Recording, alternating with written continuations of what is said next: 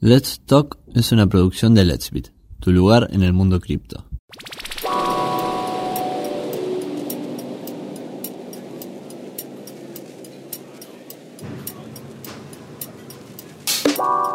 Nunca una burbuja se da sobre un invento inútil. Siempre una burbuja, por definición, se da sobre un invento muy útil y revolucionario para la humanidad. Entonces, mi pregunta acá es, las criptomonedas hoy, con un market cap que no para de subir descontroladamente, ¿son una burbuja?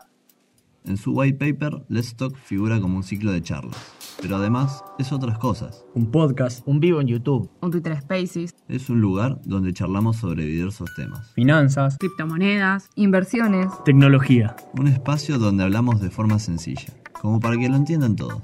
Los más cracks, Los que recién están empezando. Los que invierten. los que no, incluso hasta los más dummies. También es un conjunto de curiosidades. ¿Sabías que en el mundo hay más criptomonedas que países? ¿Sabías que lo primero que se compró con Bitcoin fueron dos pizzas? ¿Sabías que hay monedas inspiradas en memes? Let's Talk es todo esto y mucho más. Vení, charla con nosotros y descubramos juntos este mundo. Ahora sí, acomodate los auris. Así comienza Let's Talk.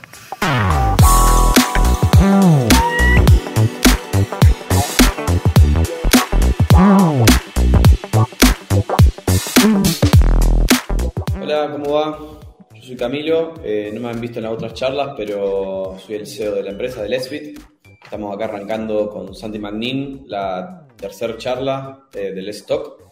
En las dos anteriores, eh, Santos habló con personalidades del mundo cripto y esta capaz un poquito distinta porque estamos acá sentados con Santi, que, es, que él se va a introducir, pero es más del rubro de inmobiliario y mm, capaz más que charla va a ser un poco debate, dado que hay un poco de, de opiniones disidentes. Eh, porfa, les pido que cualquier comentario lo vayan haciendo, cualquier opinión, eh, para que podamos también debatirla en vivo. Y mm, nada, eh, Santi, si te querés presentar lo que haces. Muchas gracias, Camilo. Me gusta lo de las opiniones disidentes, espectacular. Eh, bueno, soy Santiago Magnín, soy el fundador de, de inmobiliarios.com, que es una red inmobiliaria que apalanca corredores inmobiliarios para que puedan vender más y mejor dentro de nuestra estructura que fuera de nuestra estructura. Nos está yendo muy bien, somos 40 personas, vendemos muchas propiedades, sabemos mucho de propiedades y sabemos poco de cripto. Por eso vamos a tratar de estructurar esto, supongo, Camilo, a través de temas madre, de los cuales vamos a dar dos puntos que van a encontrarse en algunos lugares, eh, cada uno tratando de agregar valor bien de lo que sabe. Tal cual. Ustedes son los que hacen los, los lindos anuncios, me parece, ¿o no? Que, ¿En qué- ah, bueno, sí. Gracias por el video, chico. todo. Sí. Volamos dron, hacemos visita virtual en 360 grados para todas las propiedades. Lo sorprendente es que lo hacemos para todas las propiedades. Gracias por permitirme tirar el chivo. Eh, porque hay inmobiliarias premium que lo hacen para algunas propiedades lindas, pero nadie para un monoambiente de 30 metros cuadrados en el microcentro hace una visita virtual y vuela un dron, excepto nosotros. Eh, Wow. El mercado inmobiliario es generoso, así que te permite hacer esas cosas y que tenga sentido económico. Tal cual. Che, bueno, y del lado de Lesbit, eh, para los que vienen del lado de Santi, Lesbit es una de las plataformas de inversión más importantes de Argentina. Tenemos listado más de 20 criptoactivos y también tenemos una, una inversión disponible para los que les guste el real estate, un condotel en Rosario, de la cadena Hilton. Eh, así que si quieren chusmear ese lado, pueden ir a lesbit.io y conocer un poco más de nuestra plataforma. Eh, nada, para no hacerla tan largo y no, y no aburrir con los chivos, eh, si querés ya empezamos, Santi. Como vos quieras. Cuento de, paso, cuento de paso un poco cómo surgió la charla. Yo me gusta TikTok, lo veo a Santi que publica muy, muy seguido, increíblemente seguido en TikTok videos. Eh, lo vi hablando de cripto un día, no me gustó mucho su opinión en algunos aspectos y dije, che, ¿por qué no hacemos un debate donde, donde choquen puntos de vista? Eh, lo contacté luego por mail y nada, surgió la charla. Entonces, capaz podemos arrancar de ahí. Eh, si, no, si mal no Me gusta. recuerdo, en uno de los TikToks que hiciste, decías que los únicos tres activos que habían históricamente funcionado y han tenido retorno positivo eran los bonos, las propiedades y las acciones. No sé si querés explayarte un poquito de ese punto. Me gusta este comienzo. Eh, sí, o sea, eso lo sigo pensando hoy. Lo que decía el video, no sé si iba tanto por el retorno positivo, sino iba por algo que históricamente de forma comprobada funcione. Hay un concepto de Nassim Taleb que el tipo es un crack, es el, autor de Antifrágil, que si no lo leyeron lo tienen que leer, librazo. Un concepto que tiene el tipo es que él, por ejemplo, Nassim Taleb, solo consume productos que hayan sobrevivido miles de años en la antigüedad. Esto tiene un contrapunto, que te lo dejo picando, pero solo consume productos que tienen miles de años en la humanidad porque que hayan pasado miles de años dentro de la humanidad, por ejemplo el vino, eh, involucra que son buenos productos y que está validado con mucho, mucho, mucho tiempo que funcionan. Eh, y entonces, llevando esa misma lógica al mundo de las inversiones, hay inversiones que generan renta, inversiones que no generan renta. Las inversiones que no generan renta no solo son las criptomonedas, sino que son cualquier moneda. O sea, si vos te atesorás dólares o atesorás oro o plata en lingotes, eso no genera renta. Vos tenés 10 lingotes, lo pones en una caja, vas a tener los mismos 10 lingotes hoy y los mismos 10 lingotes mañana y los mismos 10 lingotes en 100 años. Eh, esos 100 lingotes pueden valer mucho más, eso sí, y como bien sabemos todos, solo vale algo lo que otra persona te esté dispuesto a pagar. Y si cada vez te están dispuestos a pagar más por esos 10 lingotes, van a valer más y vas a haber ganado guita. Sin embargo, las únicas tres inversiones que generan renta en la historia de la humanidad, por periodos largos de tiempo, esa es la clave, por periodos largos de tiempo, son las propiedades que te pagan alquileres, son los bonos que te pagan cupones con tipo lo X que te promete el Estado Nacional que emitió el bono o la empresa que emitió el bono de interés. Y por tercero, son las, las acciones, que son pedacitos de empresas que te pagan un dividendo, que es una partecita de las ganancias. Esas tres inversiones son las únicas que generan renta. ¿Quiere decir que son las únicas con las cuales podés ganar guita? No. Con obras de arte, por ejemplo, podés ganar guita, pero siempre vas a tener la misma obra de arte colgada en la pared y no va a generar nada extra. Y tengo una pregunta ahí. Eh, antes vuelo para atrás. Eh, Nassim Taleb, eh, no sé si sabías, pero fue un gran crítico de, de, del Bitcoin. Lo sé, Eh, lo sé. Y publicó un paper que casi que es un chiste para mí, eh, de, de por qué el Bitcoin no, no funciona, no es moneda, algo así. Casi una parodia parece, pero um, ahí te hago una pregunta. Sí. Vos decís, eh, las propiedades, la- los bonos, las, las acciones con los dividendos generan renta. ¿Cómo me explicás cuando yo puedo tener un bono y seguir perdiendo poder adquisitivo? Porque Bueno, la pasado- respuesta pasa por pasa agregar el resultado de las cosas. Por ejemplo, a pesar de que las acciones, es decir, las empresas tienen renta positiva, las aerolíneas en su conjunto tienen renta negativa. Es decir, si vos hubieras comprado todas las aerolíneas que hubieran salido a lo largo de toda la historia, en término agregado hubieras perdido guita. Ahí está la posta. Entonces, y una de las cosas que dice, por ejemplo, Warren Buffett, que me estoy tomando una coquita en honor a Warren Buffett, eh, es que una de las claves del éxito en la vida es tener pensamiento probabilístico. Entonces vos podés estar invirtiendo en aerolíneas a pesar de que sabés que en término agregado la industria de las aerolíneas es tan nefasta que te va a hacer perder guita, pero como no estás comprando todas las aerolíneas, sino que solamente estás comprando United, podés ganar guita con United. Lo contrario pasa cuando agarrás un caso particular de bono que pierde guita. Por ejemplo, los bonos argentinos en términos agregados han perdido guita en términos históricos. ¿Eso quiere decir que el mercado en general de los bonos de todo el mundo pierden guita en términos históricos? No. El mercado agregado de todos los bonos que han existido en la historia de la humanidad en términos agregados gana guita. En Argentina Pero- los bonos pierden guita. Ahí te pregunto, hoy, con la emisión monetaria que tiene la Reserva Federal, ¿vos comprarías un bono de la Reserva Federal que está pagando el 1% y capaz ni siquiera a 20 años? No, no lo compraría, pero eso no quiere decir que mi argumento no tenga validez. Mi argumento es que los bonos, en términos agregados, tienen renta positiva. Hoy si entras, yo creo que probablemente entrando hoy vayas a tener renta negativa porque la inflación va a ser más alta que el interés que te paga el bono. Eso igual no quiere decir que yo sea un ilustre y que todos los que compran bonos son boludos. No quiere decir eso, porque puede ser tranquilamente que todos los activos del mundo, incluidas las criptomonedas, las obras de arte, el oro, la plata, las acciones y las propiedades, todo, esté todo sobrevaluado hoy.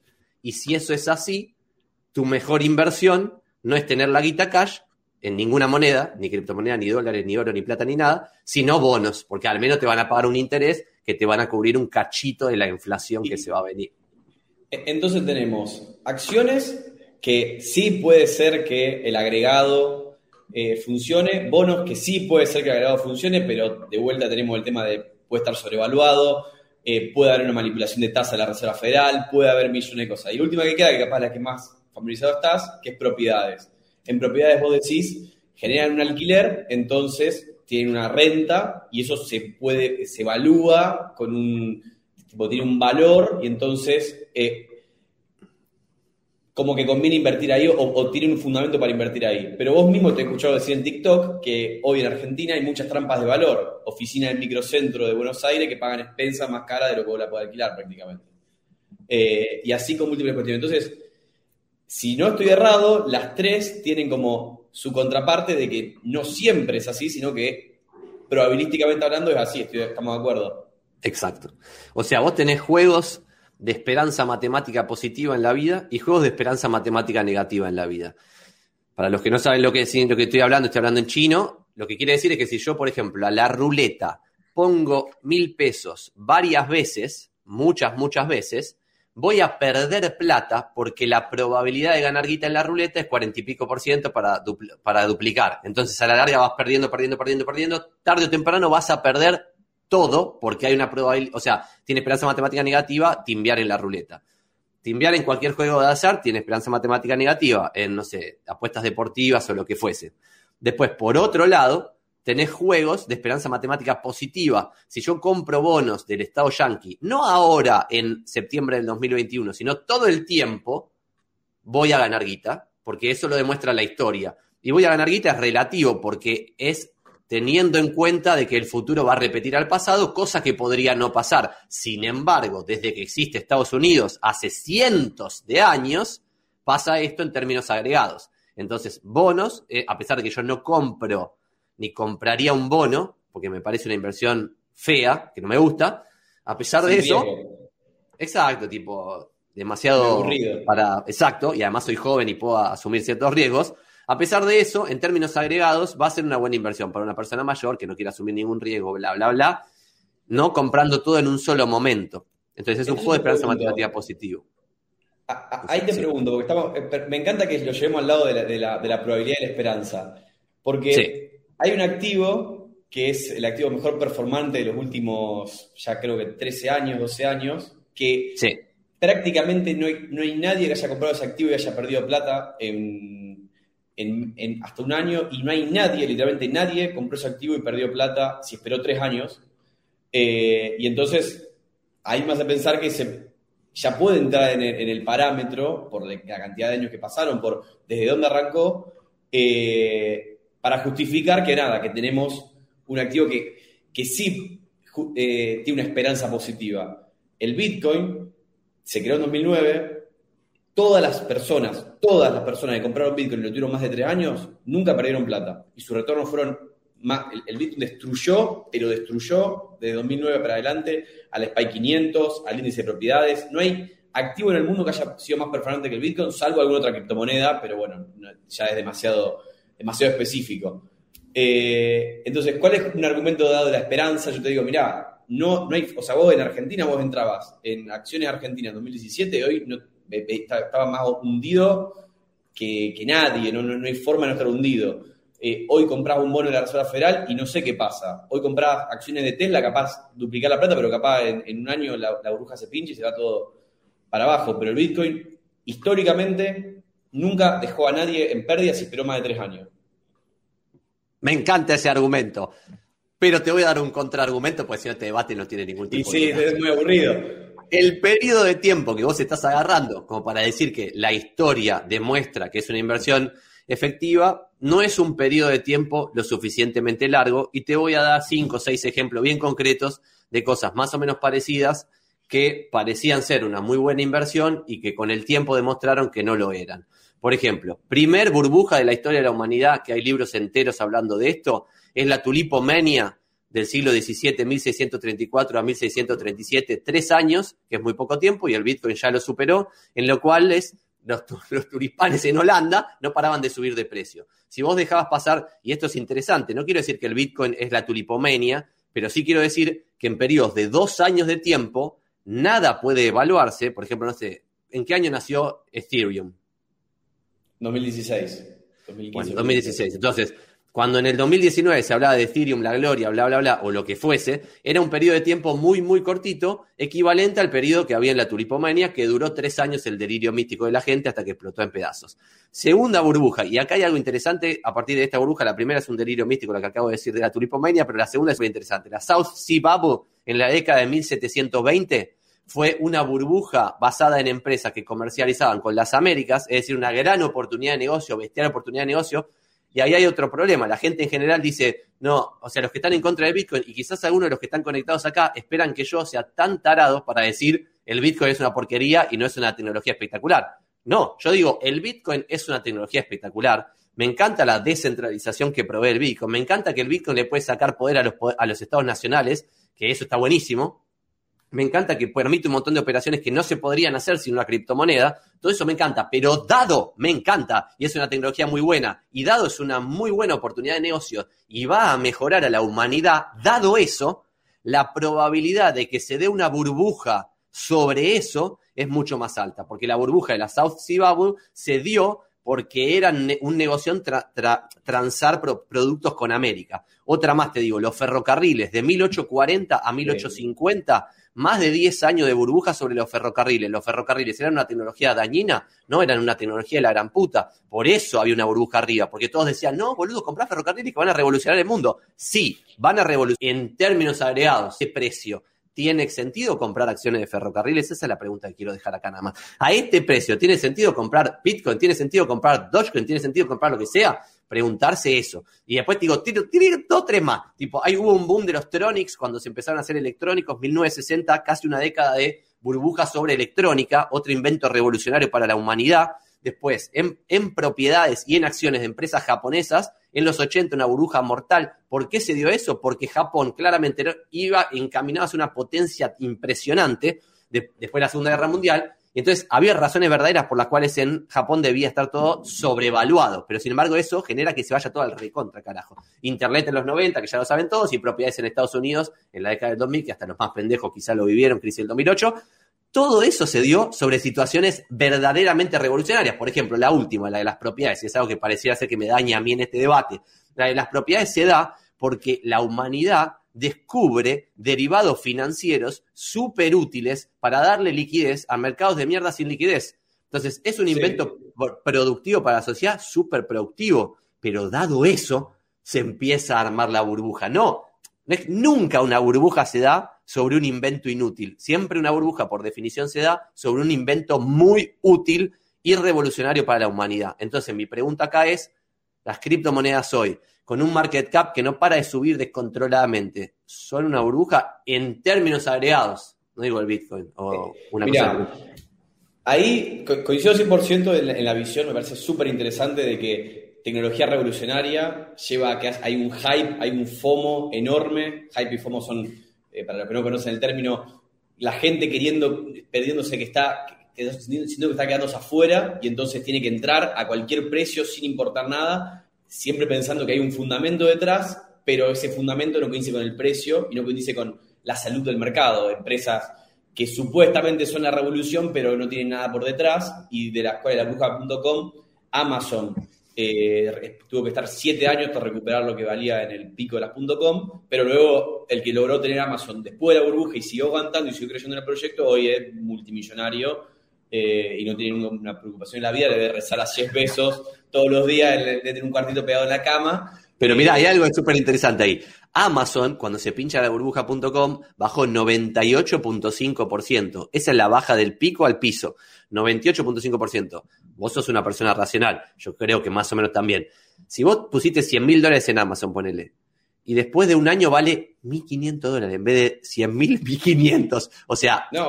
¿qué pensás ahí? ¿Pensás esto? Se va al carajo. O sea, es muy difícil el temperamento que tenés que tener para tolerar eso. Tal cual. y después es ser cual. millonario y vivir, como dijiste Pero vos. te cuento una cosa, yo estuve el día que Bitcoin bajó 50% en un día. 50% en un día. Un día lo vi bajando de 9.000 a 4.500, compré en 4.500, por suerte compré en 4.500. Buen indicio de 5.000, valentía. algo- a- a- algo así, pero porque para mí la diferencia que hay con Bitcoin, con los otros casos que vos contás, y acá quiero hacer una diferencia muy importante entre el ecosistema de las criptomonedas global y Bitcoin. Esto es una opinión personal. Vos me decís, las criptomonedas, el ecosistema, que decían, eh, los NFT que salen y se acaban al minuto y que si lo lograste comprar en esa subasta de 30 segundos lo vendés por 2, por 10, por 15 en una semana. Eh, monedas que, de la nada valen 10 billones de dólares de capitalización de mercado. ¿Eso es una burbuja? Casi no tengo dudas. Casi no tengo dudas. Pero igual no estamos seguros. Es Creo que, con la tecnología se cambió un poco el concepto de burbuja que existía antes. Las burbujas antes eran menos dinámicas y los tiempos eran más largos entre que empezaba y que terminaba. ¿Por qué? Porque, ¿Pero qué significa que cambió? Cambió ¿Se aceleró nada más? los, picos y, las caídas, la, el Bitcoin, la burbuja del Bitcoin se pinchó 15 veces, Santi. Pero literalmente yo eh, estuve en 2018 cuando se pinchó, 2015. Eh, cuando bajó el 50%, todo el mundo decía que el Bitcoin estaba muerto. Taleb, tu amigo Taleb, pegándole en el piso, patadas. Eh, Peter Schiff, otro Warren Buffett, siempre que bajan salen a tuitear. Eh, Paul Krugman, siempre tuiteando el Bitcoin, mire lo que hace, hay que regularlo, es uno delincuente. Siempre eh, del mismo lado encima de ese establishment económico, viniendo ese, esa ataque cuando baja, obviamente cuando sube, que, el, que compró Bitcoin hace un año está eh, más de 200-300% arriba, no dicen nada, se guardan, lo único que los veo apareciendo en las bajas, cuando baja 20% en un día, dicen, mira la volatilidad que es esto, esto no puede ser una moneda, bla, bla, bla. Pero siento que con la tecnología, la velocidad de ese, eh, de ese ciclo de burbuja es mucho más alta que con, por ejemplo, la burbuja que mencionaste de las compañías eh, transoceánicas. ¿Por qué? Porque antes transar una, eh, la acción de una compañía transoceánica para, para que suba de precio tan rápido como lo hacía, llevaba su tiempo, porque vos tenías que ir a la plaza con los papeles, arreglar el pago. Había una, serie de cuestiones que le sacan el dinamismo que tienen hoy un mercado de criptomonedas 24-7. En Navidad vos podés estar operando Bitcoin a cualquier hora, cualquier minuto.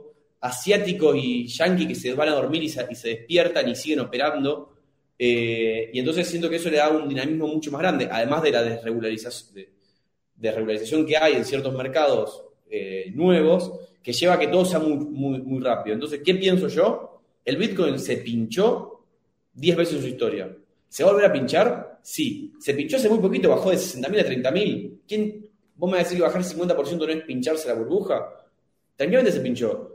Yo en, 30.000 no vendí nada, no quiero vender nada, quiero comprar. Si tuviese más dólares, compro más Bitcoin a este precio, a 30.000, si se va a 100.000 y, si, y se baja a 5.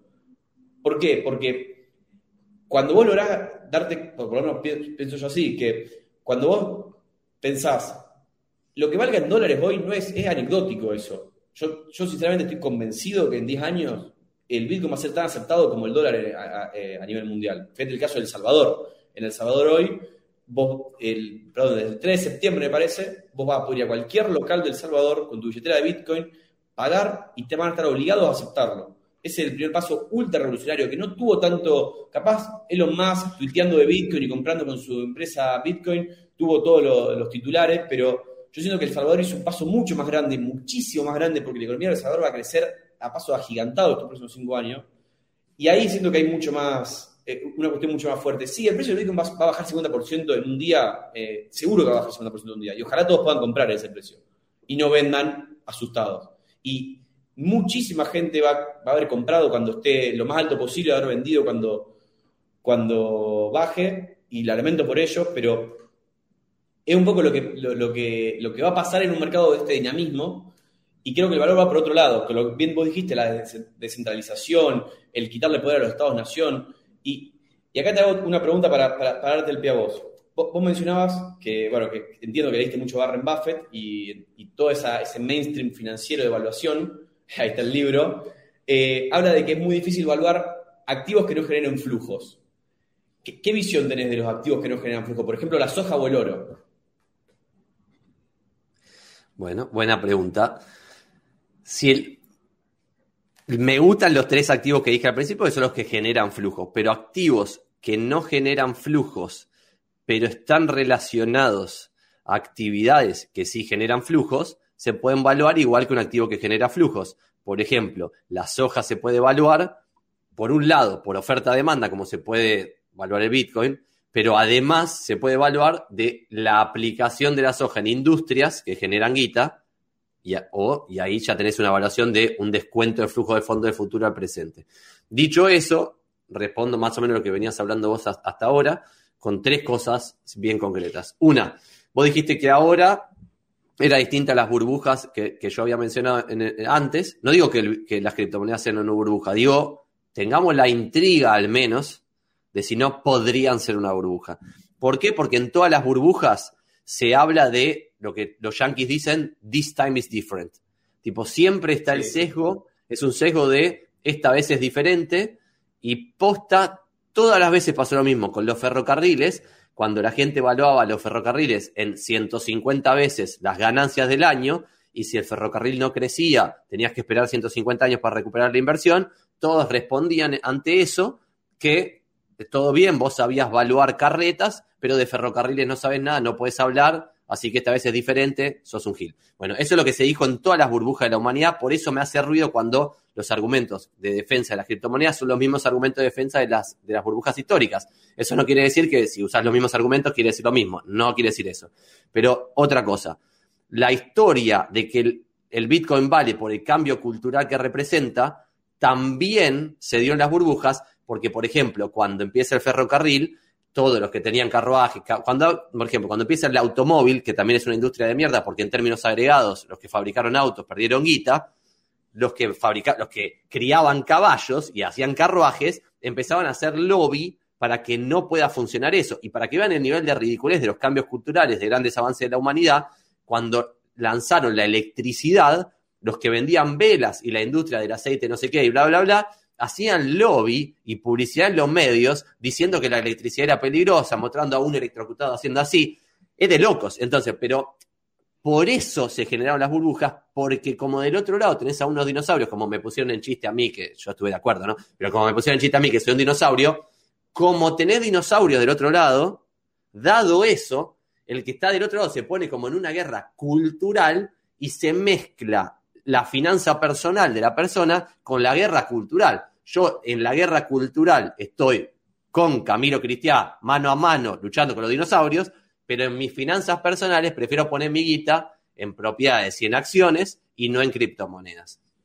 ¿Por qué? y último, déjame un, tercero y no juego más. Tercero. ¿Por qué no funciona como medio de pago hoy? o sea, Bitcoin, por ejemplo, porque si baja 50% de un día para otro y tiene volatilidad, esto ya lo habrán escuchado y este sí es un argumento más clásico en el debate, que es que no puede servir como reserva de valor una moneda que pierde 50% de un día para el otro, como no sirve, por ejemplo, invertir en acciones argentinas si después de las, elecciones paso baja 50% en un solo día lo que cotiza IPF. No, no sirve como reserva de valor, pero IPF no pretende ser una moneda de intercambio, no pretende ser reserva de valor. Es un pedacito de una empresa petrolera y listo.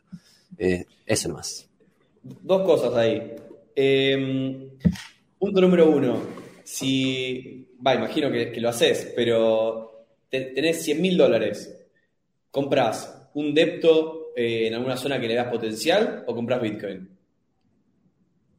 No compro ni un depto ni, ni Bitcoin, pero compro, por ejemplo, un ETF que tiene un montón de propiedades y estás diversificando el riesgo de invertir en un solo lugar. Y si compro en un solo lugar, compro como proyecto de inversión, que es como si fuese una empresita, es decir, compro una propiedad que se pueda refaccionar y la revendo, eh, porque tampoco me interesa la renta, porque a pesar de que en términos agregados invertir en propiedades funciona, cuando yo veo una propiedad acá que da el 2% de renta anual, tampoco me vuelvo loco y digo, 2% anual, me vuelvo loco. No, obvio, pero digo, vos podés comprar hoy un capaz un depto en, alguna zona linda de Cava que esté muy mal priceado porque el mercado está en el piso, esperar tres años y que ni te importe la renta, que te importe la, apreciación del precio. Sí, podría, podría hacerse. Por ejemplo, yo hoy veo departamentos y, gracias, metí hasta ahí un centrito para que cabecee. Veo departamentos hoy mismo sobre Libertador a 200 lucas, cuatro ambientes con cochera, sobre Libertador al lado de Plaza Francia, en el Palais de Glass, o sea, zonas históricamente súper chetas, que ese departamento valía 500 lucas en un momento y ahora vale 200. Entonces, atención, que con propiedades se gane guita en términos agregados, en términos históricos, cientos de años, no quiere decir que en Argentina, comprando en el 2017, ganaste plata. En el 2017 tendrías que haber comprado bitcoins antes que propiedades, porque en la propiedad pasaste de tener 500 lucas a 200. pero si ahora yo compro esa propiedad de Libertador a 200 lucas, quizás mañana tengo 400, puede ser. Tal cual. Ahí lo que yo pienso es, en, porque el análisis Warren Buffett, eh, que es súper válido y la verdad que es, es, es, muy lógico para los tiempos donde él lo plantea, y, con Warren Buffett me refiero a, todas las finanzas mainstream que, estuvieron más que nada en la década de 70, 80, 90, con todos esos análisis. Eh, yo, hay, hay que veo, digo, ese análisis es súper válido para cierto momento del mundo y para ciertas personas en ese momento del mundo. No es lo mismo lo que Warren Buffett le pueda, le pueda asesorar a un eh, neoyorquino de clase media en los 70 o los 60 que eh, un argentino en el paradigma que tenemos hoy, donde vos bien decís, vos comprabas un DOT 2017, te cayó 75%, vos le comprabas un... Vos hoy comprabas acciones de, no sé, de Banco Galicia, capaz en 10 años te haces millonario o capaz en las pasos para el 50%.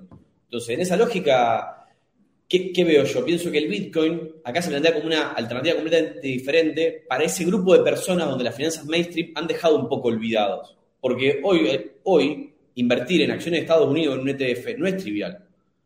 Hay un cepo, hay millones de restricciones, los impuestos son complicadísimos, los montos mínimos para lograr hacerlo no podés hacer con, un sueldo de 60 lucas. Es muy difícil eh, mandar la guita allá y, comprarte un ETF de propiedades que, me parece excelente. Eh, siento que no está para nada mal la persona que dice yo invierto en el SPY 500 porque me hizo vivir bien. No está para nada mal. Pero hoy el Bitcoin, a diferencia de, eh, todas esas inversiones que, están reservadas para cierto grupo y clase social, sobre todo geográficamente hablando, eh, es una alternativa mucho más viable. Hoy comprar Bitcoin con nosotros o comprar con cualquier competidor nuestro es muchísimo más fácil que comprar acciones de Interactive Brokers.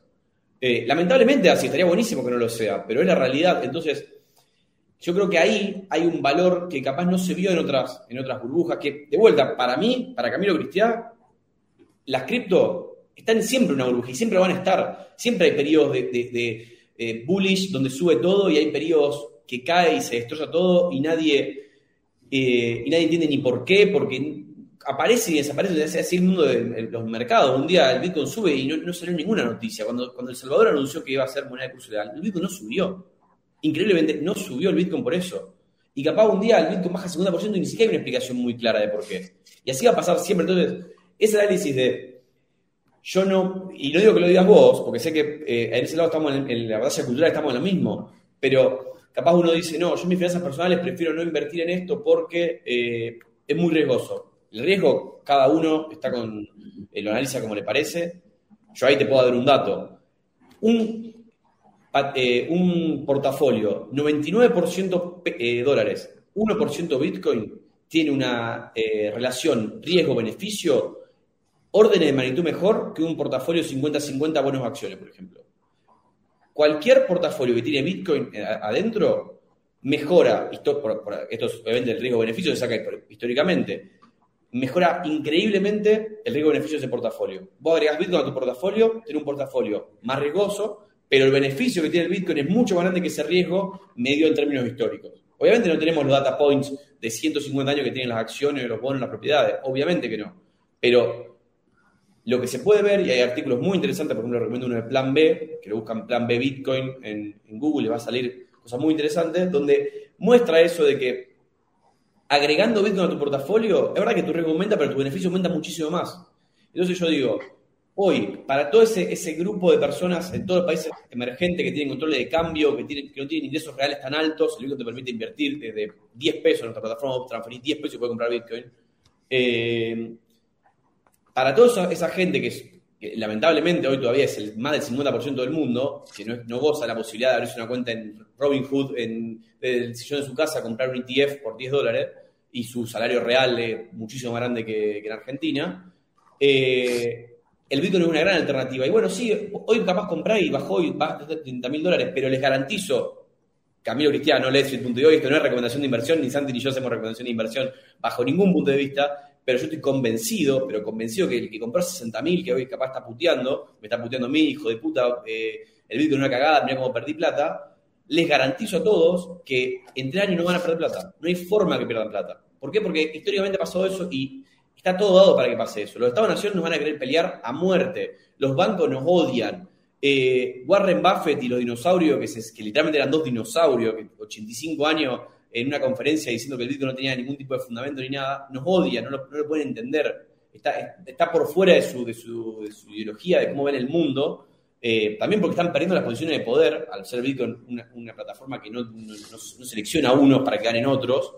Eh, siento que ahí hay muchísimo valor y que, bueno, sí, obviamente las criptomonedas están en una constante burbuja y son ultra, ultra volátiles y capaz cuando el Bitcoin pase en 10 años deje de ser tan volátil, pero hoy son una alternativa mucho más plausible para un gran parte de la eh, cantidad de población que lo otro, porque por ejemplo yo te digo, bueno, Santi, todo bien, vamos a invertir en propiedades, gano 60 mil pesos por mes, ¿cómo hago? ¿Es una pregunta verdadera? Una pregunta verdadera. Soy Juan, eh, trabajo de playero de estacionamiento. Sí. Eh, ese ejemplo lo, lo decís vos siempre. Eh, gano 60 mil pesos por mes, me gustan las propiedades, quiero invertir en propiedades. ¿Cómo hago? Bueno, respuesta, te diría, si ganás 60 lucas y ahorrás ponerle 10 lucas por mes, como puede haber alguien en la audiencia que se sienta identificado con ese panorama, no compraría bitcoins, no compraría criptomonedas, no compraría acciones, no compraría bonos, no compraría ninguna inversión eh, falopa y menos para hacer trading. Y ahí meto dos tres conceptos que salen de eso y lo, vamos debatiendo. Uno, Warren Buffett, que tiene 91 años, no 80 y pico, es el mejor inversor de la historia de la humanidad. Él quiere decir, es la única persona que en largos periodos de tiempo logró ganar guita de forma consistente, y de forma consistente es 28% anual compuesto, que mucha parte de la audiencia no va a poder hacer intuitivamente lo que eso significa, pero pueden agarrar ahora mismo un Excel y poner qué pasaría si con la guita que ustedes tienen ahora, sea Chirola o sea 200 mil dólares o 20 millones de dólares, pongan el número que tienen ahora al inicio del Excel y después multipliquen ese número por 1,28 y después por 1,28 y después por 1,28 y van a llegar a la octava maravilla del mundo que es el interés compuesto. Nadie iguala ese rendimiento de Warren Buffett, que es el mejor inversor de la historia de la humanidad. Por lo tanto, una opinión que tenga el viejo de 91 años es súper importante, a diferencia de lo que puede opinar una persona de 20 años que hace dos años invirtió en Dogecoin y ahora tiene no sé cuánta guita. Lo mismo podía ser el debate entre alguien que había entrado en la tulipomania, en el electronics boom y en cualquiera de las burbujas que mencioné antes, podría haber opinado lo mismo. Podría haber dicho, este empresario es un nabo, ¿por qué? Porque ya se quedó antiguo y hace 60 años que hace lo mismo. Sí, hace lo mismo hace 68 años, ganando 28% de compuesto, cosa que nadie nunca pudo hacer en toda la historia de la humanidad. Y también incluyo a grandes reyes que no pudieron sacarle esa renta a su guita, inclusive con esclavitud y todo, y sistemas ultra nefastos muchísimo peores que ahora. Eso uno. Segundo, dos. Hay un sesgo del sobreviviente zarpado en todo el mundo de criptomonedas, donde vos analizás hoy lo que pasaba con el que compró Bitcoin hace 15 años, pero hace 15 años quizás había otras inversiones que estaban más o menos parecidas al Bitcoin y hoy no existen. Como pasó, por ejemplo, con empresas tecnológicas. Y ahora te voy a meter un tema que como que te da un poco la razón, porque estoy diciendo cosas un poco contradictorias a propósito, porque la vida es contradicción. Eh, pero, por ejemplo, las startups tecnológicas, por definición, se evalúan en términos irracionales, porque ¿cómo se evalúan? Se evalúan 100% por una expectativa de un ingreso futuro que no tiene ninguna garantía en el presente, por lo tanto se evalúan siempre por una expectativa, y la expectativa siempre es más o menos irracional. Entonces, una startup, que es una empresa productiva para la sociedad potencialmente, se evalúa igual, por expectativas, que una criptomoneda. Pero si vos, por ejemplo, el playero, y ahí vuelvo al ejemplo, y liquido, que gana 60 lucas y tiene 10 luquitas, lo que yo le recomendaría a esa persona es que agarre las 10 luquitas, vaya a la salada, compre mercadería y la revenda en otro lugar. Y esas 10 las va a convertir en 40, solamente al hacer eso, o en 20 mínimo. Después cuando tenga 20 puede hacer lo mismo y tener 40. Cuando tenga 40, 80, después 160, 320 y así ir progresando y haciendo algo productivo para la sociedad. Porque ¿qué pasa? Hacer trading de acciones, bonos o criptomonedas o forex, que está re de moda en pendejos de 20 años. Los pendejos de 20 años no tienen que estar haciendo trading de forex. Lo que tienen que estar haciendo es pensar cómo pueden ser productivos para la sociedad. Y si vos sos productivo para la sociedad, la sociedad te va a dar guita en contraprestación, capitalismo. Eh, entonces, le diría, primero, preocupate por esos 10 dólares, 20 dólares, 100 dólares, 500 dólares, 1000 dólares que tenés, no ver cómo los invertís en acciones, en bonos, en propiedades, bla. No estés perdiendo el tiempo en eso. Fíjate cómo esos mil dólares podés hacer un negocito que te permita a vos laburar esos mil dólares, pero vos laburando, para que esos mil dólares se conviertan en más guita. Y cuando tengas guita más o menos seria, por ejemplo, no sé, 10 lucas, podés apalancarte en deuda, 50 lucas de deuda, y con 60 lucas verdes puedes hacer una inversión y ganar 40, 50 lucas sin asumir riesgos del irado del cerebro, que puede ser tener 60 lucas de todo tu patrimonio y poner las 60 lucas en Dogecoin. Eso a mí me parece un delirio místico. Eso es un delirio, Y- es un delirio. Bueno, pero... Puede dar mucha plata, pero es un delirio. Estamos de acuerdo. Por eso. Pero, y ahí hay el último tema, ya que eh, hablamos de esto del delirio, y es, hay un concepto súper interesante, yo pertenezco al Instituto Baikal, que está buenísimo, si alguien no sabe lo que es, lo puede googlear, le tiro un chivo a alguien que no tiene nada que ver, y hablan mucho de do your own research, o sea, hacer tu propia investigación, y otro tema interesante es cómo se evalúan las cosas y cómo cuanto más productivo es un bien, más está evaluado por el flujo de fondos futuro que va a generar. Por ejemplo, las empresas que compra Buffett, que son, por ejemplo, Coca-Cola, que obviamente un montón de gente odia porque tiene azúcar o lo que fuese, y es odiable por cualquier razón, bueno, genera renta verdadera porque vende gaseosas, porque vende agua, porque vende cosas, y esas cosas vuelven y, y generan guita. Hay criptomonedas que están basadas con negocios, o sea, que fomentan negocios, que incentivan negocios, que están relacionadas a negocios. Si una criptomoneda está relacionada a un negocio, yo la, banco al 100% porque va a generar un flujo de fondo futuro. Pero hacer trading de cualquier cosa, de criptomoneda, de oro, de algo productivo, de lo que fuese, me parece ridículo. Menos con 10 dólares, ¿cuánto vas a ganar? No, es 50 centavos, no.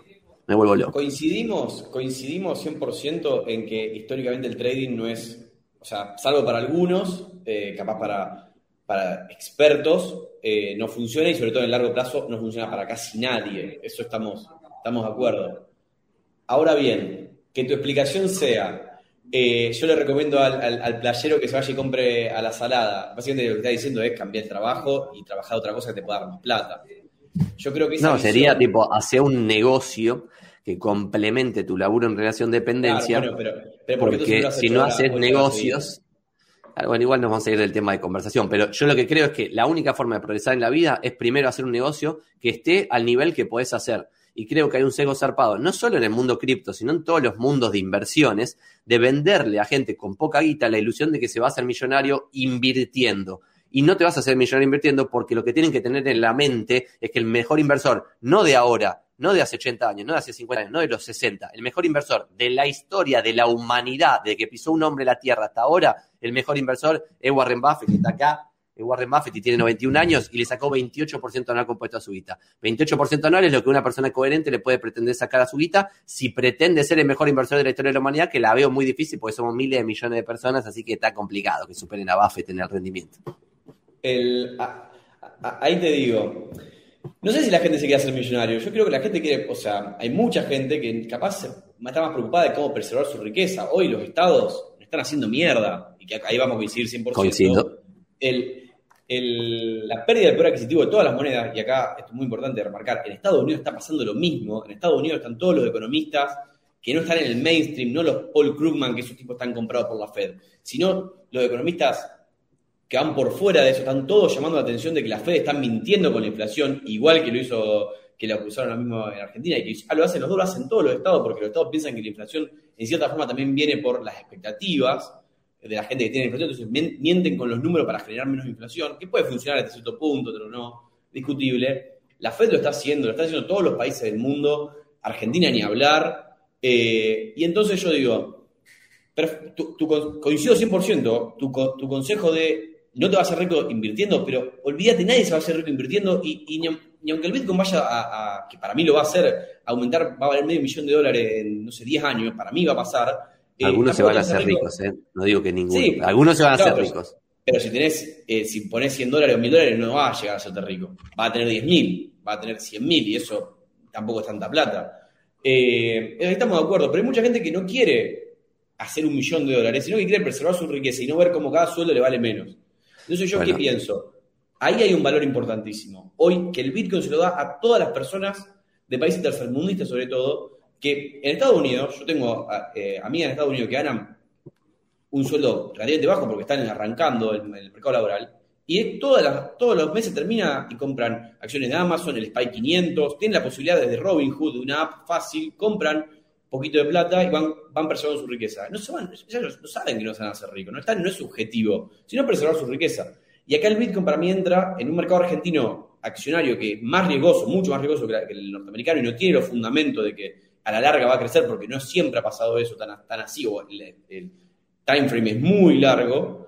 Eh, siento que ahí hay un gran valor que no lo tiene otro tipo de inversiones y por eso veo como, digo, sí, es verdad, capaz el Bitcoin va a bajar, pero en tres años muy difícilmente no valga más lo que vale hoy. O en cinco años muy difícilmente no valga más que lo que vale hoy. No podemos decir lo mismo IPF. O no creo que nadie se anima a decir lo mismo IPF que en cinco años garantice que va a valer más lo que vale hoy. Eh, las acciones de Estados Unidos sí, técnicamente pueden valer en cinco años más lo que valen hoy.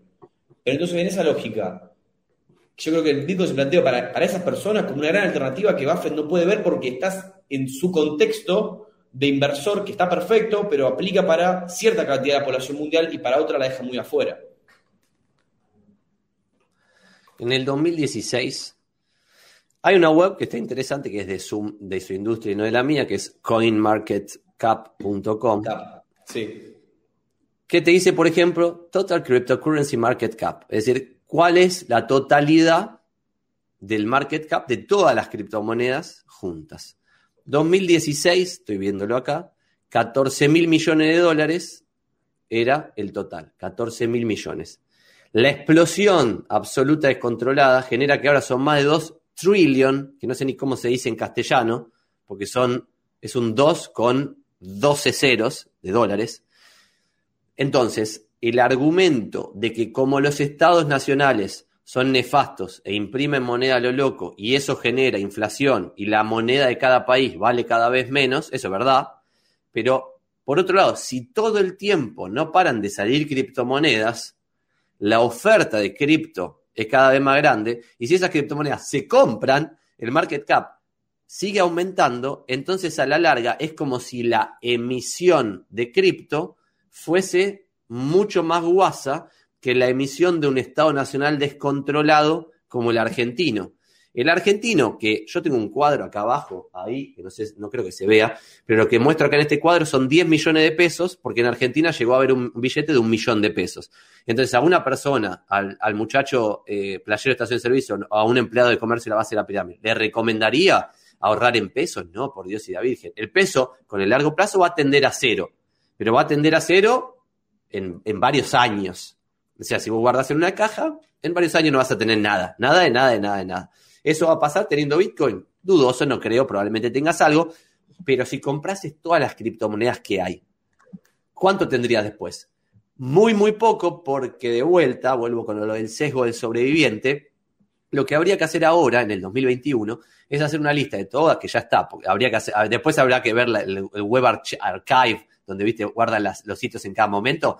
A ver ahora cuál es el market cap de todas las cripto que hay ahora circulando porque gran parte de estas cripto no va a tener ningún valor en el futuro. Entonces, si vos compras una cartera diversificada de cripto hoy, probablemente compres una abrumadora mayoría de bosta y algunas cripto que después quizás sí, si logran mantener cierta estabilidad y no tener una volatilidad descontrolada, sí ahí quizás sirven como unidad de cuenta y bla, bla, reserva de valor y bla, que es lo que tiene que tener una moneda para hacer moneda.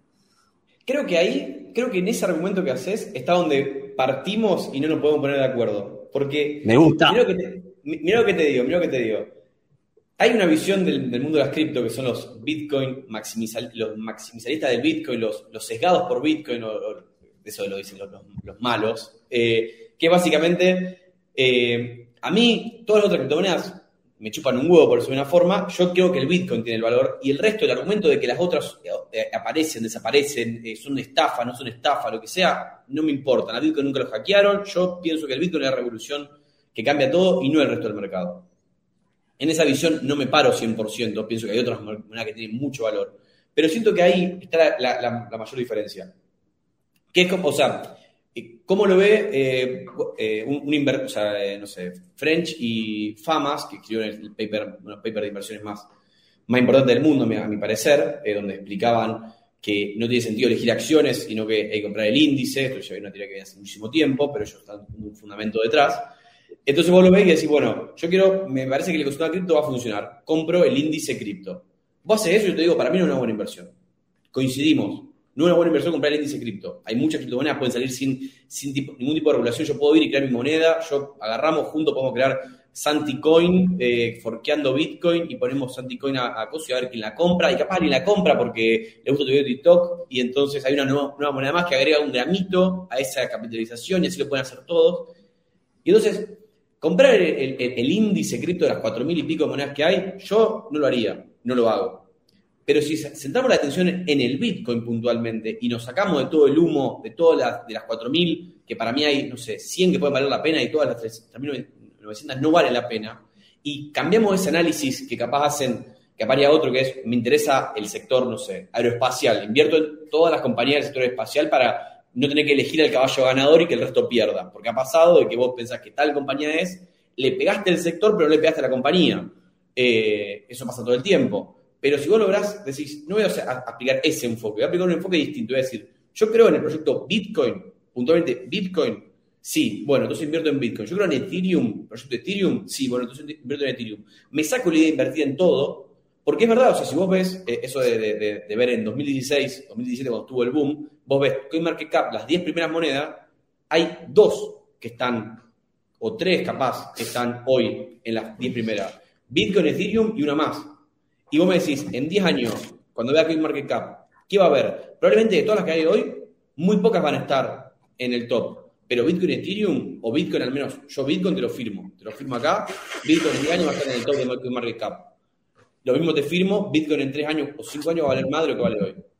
Y te lo estoy diciendo en 46.000, te lo estoy diciendo en, en cuando bajó 50%.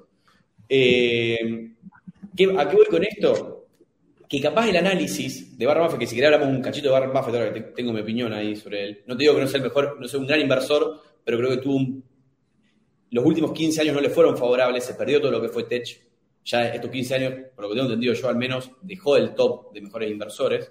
La, la 2008 no la, no la predijo, no, no perdió tanto, pero tampoco la rompió toda. Creo que el mundo le pasó un poco y entonces, que es lógico, a todos nos va a pasar. O sea, no creo que a los 80 años, ojalá fuésemos como Warren Buffett a los 80 años o 90 años, lo lúcido y, y la idea que tiene, pero hay cosas que le van pasando a la gente y capaz esos análisis hoy para las criptomonedas no aplica del todo, sobre todo cuando, cuando te sacás encima el humo, que estoy seguro, 3.900 criptomonedas que hay hoy, son todo, pero remil humo, no pongo un peso ahí, de pedo son- no son estafas.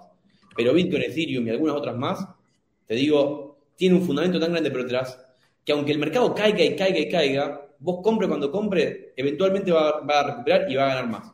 ¿Por qué? Porque hasta vamos a dejar, yo creo que hasta algún momento vamos a dejar de evaluar, ojalá pase, nuestro, nuestra como reserva de valor al dólar. Hoy, nosotros qué vemos, ¿cuántos dólares tengo? Mi casa vale tantos dólares, mi auto vale tantos dólares, gano tantos dólares. El dólar también eh, está entrando en un proceso, lamentablemente, está en un proceso ultrainflacionario. Para mí no hay, no hay salida de eso ya. No hay salida de eso. Lo que hizo la Fed es una locura y lo va a seguir haciendo hasta, hasta no poder más. Y capaz van a querer ajustar la tasa y ahí va a caer todo. Cuando suban la tasa, vieron que sube la tasa, el, el- como explicó Santi antes, los flujos se evalúan a otra tasa, entonces todos los valores parados van a caer y ahí, van ahí se va a limpiar mucho el mercado.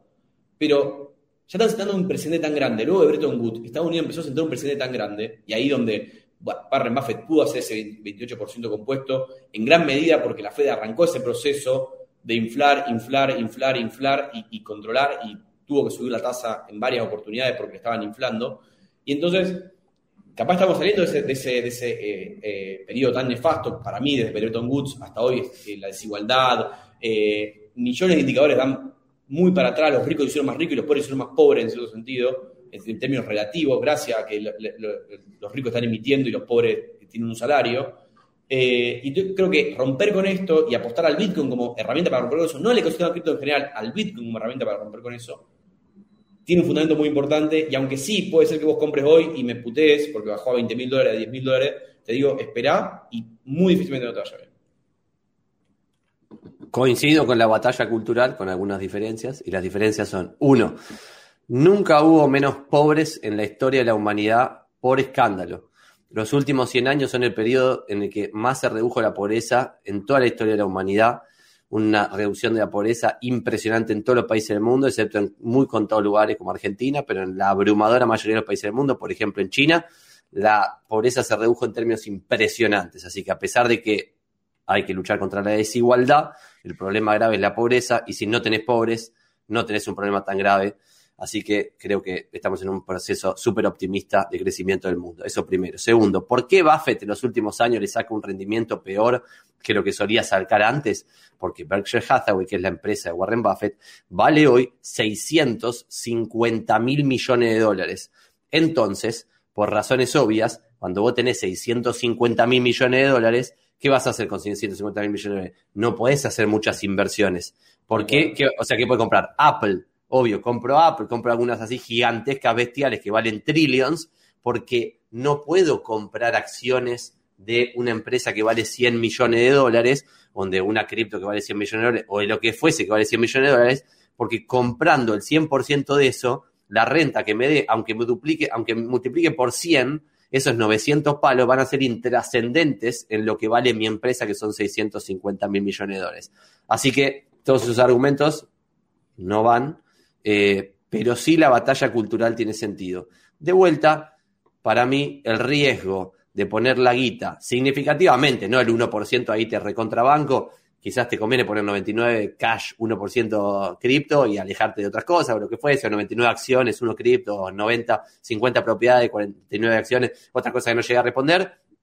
En Argentina, como bien vos dijiste, las acciones tienen rendimiento negativo. A pesar de que en términos agregados en el mundo, invertir en empresas que son acciones tiene rendimiento positivo, es un juego de esperanza matemática positiva, como dijimos, en Argentina específicamente empresas o acciones, es lo mismo, es un juego de esperanza matemática negativo, es decir, si lo jugás muchas veces, compras muchas veces IPF, muchas veces Banco de Galicia, muchas veces Banco Francés, vas a perder guita en términos generales, excepto que la historia cambie, ojalá que cambie, pero si se sigue manteniendo lo que pasó hasta ahora, las acciones tienen rendimiento negativo. Los bonos en Argentina, ya lo habíamos dicho, tienen rendimiento negativo. Por lo tanto, la única inversión que en términos históricos tiene rendimiento positivo en Argentina son las propiedades.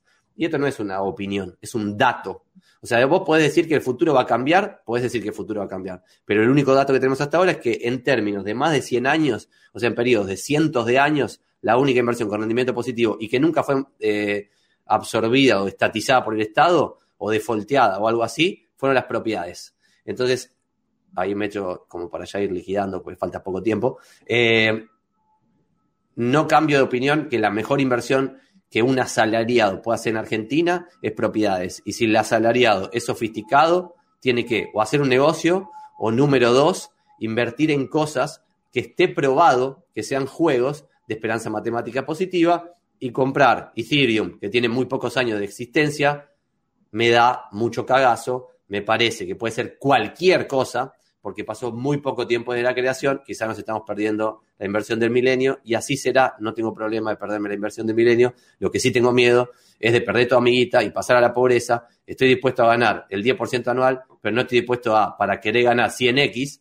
perder toda la guita que logré acumular hasta este momento. Ese es mi punto nomás. Estamos, estamos, estamos bastante de acuerdo. Creo que me, me llevo que a Santi Magnin le dije, eh, lo escuché decir, invierto al menos el 1% de mi patrimonio en Bitcoin.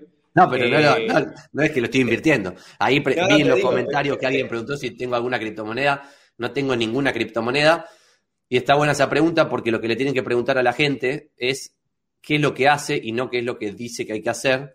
Eh, y para mí es la aposta. O sea, preguntar a la persona tipo, che, ¿cómo, está tu, cómo es tu cartera? O compraste propiedades en tu vida, bla. Hay un montón de inmobiliarios que nunca compraron una propiedad. Entonces, ¿quién está vendiendo? Están vendiendo algo en lo que no creen. Lo mismo si vos estás vendiendo cripto y no tenés cripto, es una chanteada. 100% tenés que de mi cartera, 100% de mi cartera en cripto. Te recomendaría que vos tengas al menos 1% de, de Bitcoin. No vaya a ser que Convenceme en estos últimos minutos de por qué tengo que poner el 1% en Bitcoin. El, el dato es muy fácil. Vos dijiste, en, en Argentina lo único que históricamente ha tenido rendimientos positivos es propiedades. Vos, por suerte, creo que te podés comprar propiedades, tu ingreso te da para hacer eso. Eh, ahora hay muchísimas oportunidades, por lo menos desde mi punto de vista, hay muchísimas oportunidades en el mercado de las propiedades. Eh, pero seamos sinceros, Santi, ¿cuánta gente, o sea, ¿por qué los precios de propiedades están así hoy? Porque nadie las puede comprar. El día que la- el salario real suba, la gente va a pagar más las propiedades y, la va- y- Sí. y se van a poder comprar. Entonces estamos Sí. apostando a eso, estamos aportando a, el ries- a, a la po- posibilidad o no de que Argentina mejore como país, deje de ser lo que, lo que somos y las propiedades suban de precio. Ahí tenés un riesgo inherente, enorme, enorme de, de, de- a- a- ubicado en el país, en el contexto político, en el departamento que yo compre, que el edificio no se me caiga a pedazos, que los impuestos no me suban, millones de, de- de riesgos tenés asociados con eso, Cuando Bitcoin es un activo ultra internacional por definición, donde lo que pase, lo que Alberto Fernández, Macri, eh, Peche, el que sea, diga, opine o haga, no tiene ningún tipo de, de importancia, no va a hacer absolutamente nada a eso. Y entonces yo digo, vos realmente, ¿dónde querés jugarte? Porque hoy la realidad es que el que puede comprar una propiedad lo va a hacer con el 80% de su patrimonio. El Bitcoin vos puede poner 1%, como dije antes, puede poner el 0,1% de patrimonio si te sentís cómodo, pero al menos podés comprar algo. Es una alternativa mucho más real para muchísima más gente y que encima es una alternativa donde no estás apostando con todos los riesgos. Puede tener otros riesgos, seguro tiene otros factores de riesgo el Bitcoin, regulaciones, la Reserva Federal, eh, muchísimos otros riesgos. Pero por uno tiene riesgo argentino que vos dijiste, vos dijiste que las acciones y los bonos no rinden. ¿Por qué no rinden? Porque Argentina es un país muy riesgoso y ese riesgo muchas veces no es, no es resarcido con beneficio, porque al final nosotros buscamos riesgo, pero buscamos más beneficio que ese riesgo. En cambio, el Bitcoin, te puedo decir, nadie perdió plata si esperó tres años. Hoy muy poca gente que compró Bitcoin perdió plata porque estamos muy cerca del alta high y sobre todo estás cambiando el riesgo de que Argentina deje de ser un país como es por el riesgo de que el Bitcoin fracase en su objetivo de ser eh, una moneda eh, internacional de pago, etcétera, etcétera, que tengo mucho más fundamento para darte de que el Bitcoin va a lograr ese objetivo, que Argentina se va a recomponer de la forma que nosotros esperamos que se recomponga, que ojalá que pase, pero mientras El Salvador este año y Tesla, una empresa más valiosa del mundo, compraron Bitcoin y están poniendo Bitcoin como recurso legal, Argentina se sigue hundiendo. Entonces, me cuesta justificar a alguien que encima tiene que poner el 80% de su capital ahí y no que puede poner el 1% como puede hacerlo en Bitcoin, que esa es la mejor idea. Porque hoy las, opciones son muy limitadas. Si vos me decís, vivo en Estados Unidos, y capaz podemos discutirlo de otra forma. Pero hoy a un argentino que no puede poner su negocio, que también es buenísima la reputación, me encantó ese concepto, digo, ¿qué pasa? Y acá, por ejemplo, Franco dice, eh, el títere de 4 o 5 famosos. Sí, es verdad que el Bitcoin ha sido atacado por, hasta por los más que antes lo, bancaba, pero cada ataque que, tiene y, y, en cada ataque que sigue subiendo de precio y sigue valiendo más, lo hace más fuerte. Ya hay muy pocas cosas que quedan, salvo que la Reserva Federal salga a prohibirlo, que pueda hacerlo, dañarlo de la forma que lo vienen haciendo. Argentina, medio que no lo daña a nadie, se daña solo y, seguimos así. Entonces hay como una cuestión ahí que, me cuesta justificarle a alguien. Obviamente que el que compra el depto que menciona Tabernier y Libertador, para mí gana, porque yo creo que Argentina va a salir de esto. Estoy convencido que va a salir de esto. Pero los fundamentos del Bitcoin son mucho más grandes y encima no tengo que poner esa cantidad de plata. No coincido, pero ya lo dijimos varias veces. O sea, creo, que quedó, creo que quedaron claros los argumentos. Si quieren, les puedo mostrar acá un grafiquito que tenía seleccionado de este libro que se llama Stocks for the Long Run, o sea, acciones para el largo plazo, gráfico que se va a ver acá, que creo que se ve bastante bien. Hay información de acciones, de bonos, de propiedades de más de 200 años, año por año, mes por mes. Este gráfico es de 1802, no sé si se ve bien, de 1802 hasta a la actualidad. Entonces, ahí ya ves que reinvirtiendo la guita en acciones, bonos o propiedades tenés renta positiva. Con las criptomonedas no lo podés saber porque tienen una vida muy, muy corta y es una intriga. No quiero decir que ni que es una burbuja, que lo dije a propósito para que sea más divertido, eh, ni, ni que vas a perder guita, ni que es un juego de esperanza matemática negativa, pero sí lo que quiero decir es que podría llegar a serlo. O sea, si, si fuese seguro que es un juego de esperanza matemática negativa, en vez de comprar Bitcoin, apostaría que Argentina sale campeón del próximo mundial, me divierte mucho más y pondría el 1% de mi patrimonio ahí. Y si me sale bien, multiplico por 20 ese 1% de mi patrimonio. Y si me sale mal, por tener 1% de esta apuesta tan grave. Eh, y es una apuesta y tiene esperanza matemática negativa. O sea, lo más probable es que pierda guita si hago esa apuesta muchas veces. Pero solamente voy a hacerlo una vez, Argentina campeón del mundo y chao.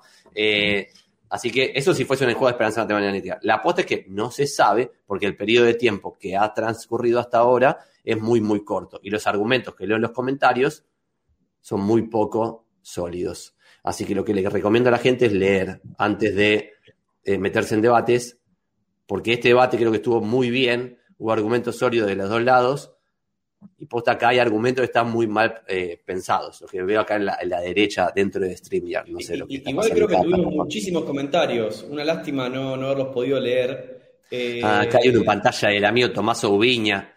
¿Qué pasaría si toda la población mundial con acceso a Internet invirtiese en, cripto, en criptomonedas? La plata no se multiplica de forma mágica, explotaría ese sistema.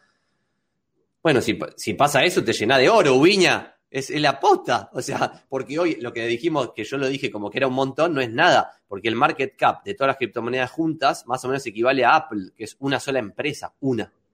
O sea, imagínate que si la moneda del mundo pasa a ser el Bitcoin o alguna cripto, claramente se hacen todo millo lo que están ahora acá comentando, que muchos no leyeron ningún libro y están invirtiendo en Bitcoin, pero igual serían, se harían millonarios, que es la magia de estar en un buen negocio.